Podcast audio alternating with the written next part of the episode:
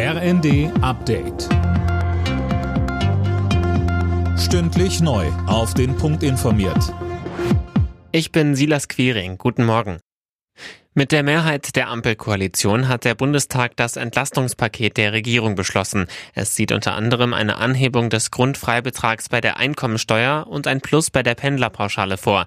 Es hat ein Volumen von 30 Milliarden Euro. Damit entlaste man viele Menschen, so Sozialminister Heil. Die Opposition kritisierte, dass viele außen vor bleiben. Christian Lai von der Linken. Was ist mit denen, die noch nicht oder nicht mehr erwerbstätig sind, wie Studierende und Rentnerinnen und Rentner? Warum zum Teufel kommt es wirklich in jeder Krise zu diesen politischen Härten gegenüber denen, die am meisten auf politische Unterstützung angewiesen sind? Schon heute will der Bundestag weitere Entlastungen auf den Weg bringen, und zwar für Autofahrer. Dabei geht es um eine Steuersenkung auf Diesel und Benzin zwischen Juni und August. Der Sprit soll dadurch zwischen 14 und 30 Cent günstiger werden.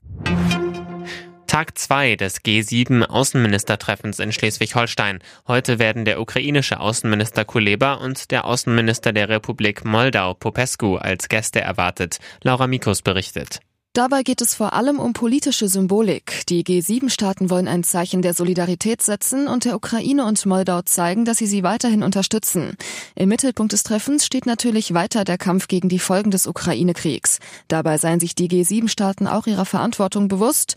Die Krise sei zu einer globalen Krise geworden und man müsse sowohl der Ukraine als auch den ärmsten Ländern der Welt helfen, sagte Bundesaußenministerin Annalena Baerbock.